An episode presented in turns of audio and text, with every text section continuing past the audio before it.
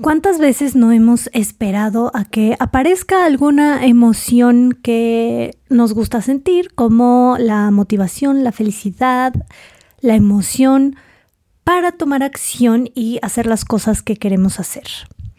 Por ejemplo, eh, creo que el día de hoy incluso me caché a mí misma, que ya me estaba pasando.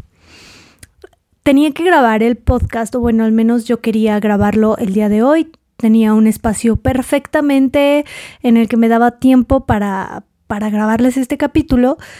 Y entonces empezó el pensamiento, bueno, ahorita como que no tengo muchas ganas, no me siento tan motivada, al rato que tenga motivación lo voy a hacer. Y creo yo que la motivación está sobrevalorada. O sea que estamos esperándola con ansias para que llegue y entonces sea eso lo que nos lleve a tomar acción para hacer las cosas que queremos.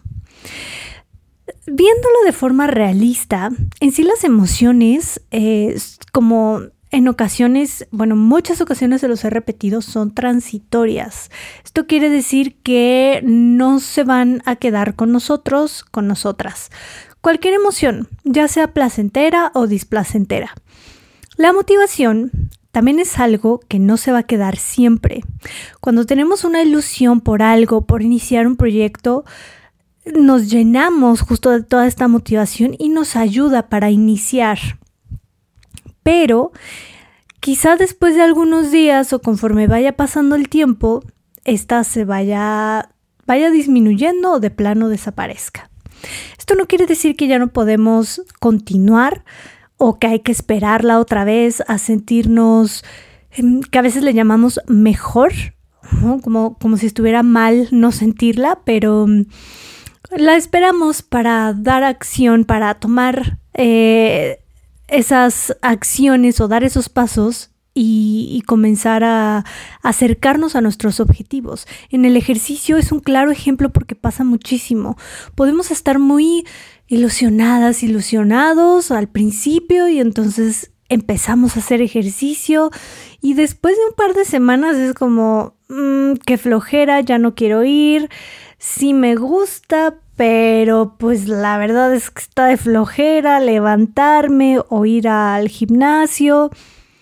Y quiero que sepan que todo esto, todas estas emociones que vienen después, quizá la desmotivación, el desgano, las dudas de no sé si lo estoy haciendo bien o lo estoy haciendo mal, no sé si quiero continuar o no, todo esto es normal y es parte del vivir. He visto que no sé si este sea el mensaje, quizá no, de algunas cuentas en general, no solo de psicología, pero en general como estas cuentas que de personas que intentan motivar y pues sumarle, me imagino, un poco a la gente. Eh, no sé, quizá el mensaje, o al menos como yo lo estoy interpretando, es que mm, no debemos sentirnos desmotivados o desmotivadas y entonces tenemos que cambiar ese chip. Al contrario, no, ya vamos a de desmotivación a motivación. Y la realidad es que no funciona de esta manera. Eh, todas las emociones, como les repetía, son transitorias, entonces en algún momento se van a ir. No necesitamos sentirnos, pongámosle con todas las comillas del mundo, bien para hacer las cosas. En esos días en donde estamos un poco más bajoneadas, bajoneados, llamémosle, me siento triste, me siento muy desmotivada, me siento muy abrumada, abrumado por todos los pendientes que tengo, han sido semanas difíciles, no he dormido bien.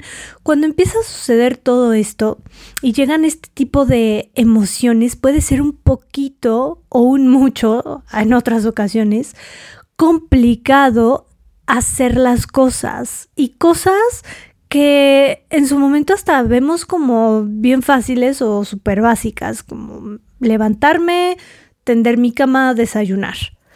Hay días en los que esas pequeñas acciones se sienten pesadísimas y es normal, es parte del vivir. Pero no tenemos que estar esperando a que nos llegue toda esa parte emocional eh, placentera para poder tomar acción. Tenemos control sobre nuestras conductas, o sea que podemos actuar aún teniendo mm, cansancio, podemos actuar aún teniendo esta emoción eh, de, por ejemplo, ansiedad o tristeza. Y con el miedo, ahora que menciono la ansiedad, pasa algo muy, muy similar. El miedo nos llega a frenar mucho de lograr nuestros objetivos o de dar estos pasos para mm, eh, ir alcanzando poquito a poquito nuestras metas. ¿Por qué? Porque llegan pensamientos comunes, o sea, universales que todas las personas hemos tenido tenemos o tendremos de no soy capaz y si no puedo y si todo sale mal. Todos estos pensamientos son miedos universales, hay que normalizarlos un poquito, porque a veces cuando nos llegan a la mente, luego, luego es el rechazo, ¿no? Como de, no, es que no debería estar pensando esto. ¿Y quién dice que no deberías estar pensándolo? Es más, si le preguntas a tu amiga, a tu prima, a tu primo, a tu papá, a tu mamá, a quien tú quieras, si en algún momento llegaron estos pensamientos, te van a decir que sí. Porque son miedos universales. Dudar también es una parte del ser humano que que sucede. Y pensamos, muchas veces también confundimos esto con, ah, entonces no tengo confianza en mí misma o en mí mismo. Y tengo que trabajar primero mi confianza. Y entonces ahí ya nos hicimos un revoltijo en el que si tengo autoestima o no tengo, o no debería tener miedos, o vencer miedos es no tenerlos. Y no. Todo esto se trata de aceptar esas incomodidades emocionales como parte del vivir. Aceptarlas, vivirlas, o sea, emocionalmente, y aún así atrevernos a hacer las cosas con desmotivación, con miedo, con tristeza, con estrés. Animemos eh, nos, necesitamos animar a nosotros mismos para poder dar esos pequeños pasos. Regresando a esta parte del miedo, muchas veces eh, les decía, el miedo nos llega a frenar porque también llegan estos pensamientos en forma de regla, debería, no debería tener miedo, debería ser más segura o seguro de mí misma, de mí mismo. Esto quiere decir, si soy seguro de mí o segura de mí, no tengo miedo. Y esto es falso. El punto aquí es aceptar e identificar que me estoy sintiendo de esta manera identificar mis pensamientos, o estas reglas rígidas que me estoy imponiendo de cómo debería sentirme todo el tiempo, que por lo general es en un extremo de emociones positivas y placenteras que no es nada realista. Y el punto aquí es dar un pequeño paso con todo y esas emociones. ¿Qué paso puedo dar en este momento a pesar de que tengo mucho miedo de que las cosas no salgan como me gustaría que salieran? ¿O qué paso puedo dar en este momento a pesar de que no siento pero ni una pizca de motivación? ¿Qué paso puedo dar? Cuando damos esos pasos y empezamos a actuar como queremos actuar o eh, actuando para acercarnos a nuestros objetivos, poquito a poquito en el proceso, incluso se empiezan a ver cambios en nuestro en nuestras emociones, nuestro estado de ánimo, por ejemplo con la motivación. Y regreso al ejemplo del ejercicio porque me queda perfecto. Cuando hacemos eh, ejercicio desmotivados o desmotivadas, por lo general al principio es un poquito más pesado o un mucho más pesado que los días en los que estamos así completamente motivados. Entonces, cuando hacemos el ejercicio desmotivados, desmotivadas, poco a poco la empezamos a encontrar en el camino. Quizá al principio, a la mitad o al final de nuestro entrenamiento llegó la motivación. Muchas veces incluso terminamos de hacer ejercicio y es como, ¡ah, qué rico! Lo hice pude, cumplí con esta meta de mi día. Y entonces ahí llega esta, eh, esta motivación. Entonces está sobrevalorada, no la necesitamos para hacer las cosas. Las cosas son más sencillas con ella, sí, pero no es indispensable. Así como tampoco es indispensable dejar de sentir miedo cuando queremos hacer algo nuevo, por ejemplo. Y no tenemos que forzarnos a no sentirlo para poder dar esos pasos. Más bien aceptar las emociones como parte del vivir, porque, les repito, esto es universal. Em, todos sentimos miedo, todos tenemos estas dudas. Y les decía, hay quizá de repente ciertas cuentas que tal vez no sea la intención del mensaje, pero se puede percibir como vence tus miedos, o sea, primero quítatelos y luego ya vas a actuar. O mm, ya no debes sentir miedo, tienes que estar siempre confiada o confiado de ti y esto no es sostenible, no es humano. Entonces, no somos máquinas y lo que quiero aclarar muy bien aquí es, debemos normalizar las emociones displacenteras y debemos normalizar los momentos de muchas dudas, de mucha frustración, porque pues al final todos los hemos tenido y el punto es dar ese paso con todo y todo el malestar. Pero aquí hay un punto clave también a recalcar. Si tú has notado que te sientes desmotivada o desmotivado o muy triste o muy ansiosa, ansioso, estas emociones han estado de una manera persistente, o sea, que han estado más tiempo contigo del tiempo que están ausentes, han estado de forma muy intensa y te han limitado en objetivos o te han limitado en disfrutar tu vida, tu día a día, entonces ahí quizá sí hay que atenderlas de otra manera. Si está en tus posibilidades, sé que esto es un lujo para muchas personas, pero asiste con un profesional de la salud mental.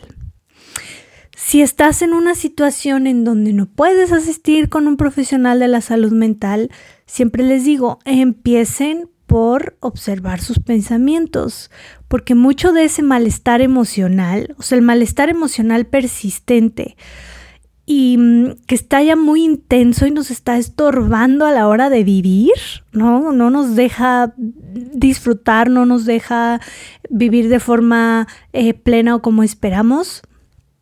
Es ahí cuando hay que observar los pensamientos, porque gran parte del malestar emocional lo generan nuestras cogniciones, o sea, tus pensamientos, lo que estás pensando todo el tiempo, lo que te dices la mayor parte de tu día. Solo obsérvalos, no los juzgues, intenta hacer este ejercicio sin el juicio, es muy importante. Velos como mm, eh, intentando en tercera persona, como si fueran pensamientos de alguien más, sin juicio. Si están, no los evalúes si están bien o mal. Solo obsérvalos cada que tengas mucho malestar emocional. En ese momento, escribe lo que pasa por tu mente. Y poco a poco, haciendo este ejercicio al pasar de los días, irás viendo quizá patrones de pensamiento. Estas creencias que no nos ayudan son las que hay que empezar a cambiar. Hay que empezarles a dar un, eh, un punto de vista mucho más objetivo y mucho más realista, porque muchos de estos pensamientos se nos van a los extremos y es ahí cuando en consulta siempre les digo, a ver, este es un pensamiento que está entre el blanco y negro o encuentras su matiz de gris por ahí.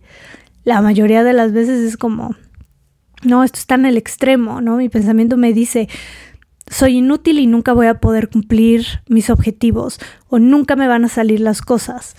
Eso siempre, nunca, todo, nada, no son realistas, te van a generar mucho malestar emocional y el punto es encontrar justo este mm, punto medio entre estos dos. A veces conseguimos muchas cosas, sí, otras veces no, pero cuando no lo hacemos, también tenemos esa maravillosa capacidad de afrontar y sobrevivir a esa situación.